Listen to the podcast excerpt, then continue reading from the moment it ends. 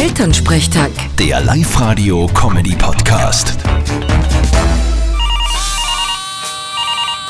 Hallo Mama. Grüß dich, Martin, geht's dir eh gut? Fralli, was gibt's? Du, wegen einem Geburtstag rufe ich an.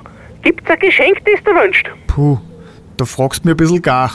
Auf die Gachen fällt mir da jetzt nix ein. Ja, wäre aber schon gut, wenn du das wissest. Ich weiß ja auch nicht. Passt, soll man da Geld schenken? Ja, sicher.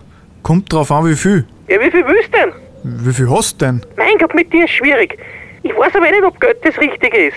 Nimmst das ja wieder nur zum Fortgehen. Naja, was fragst du dann? Äh, tu dir nix an, Bur. Mir schenkt's auch kein Geld mehr. Da geht's uns gleich. Ja, du verspürst das ja gleich wieder beim Präferenzen. Na und?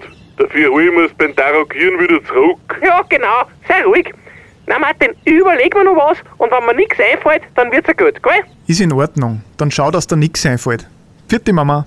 Ist schon recht. Bitte, Martin.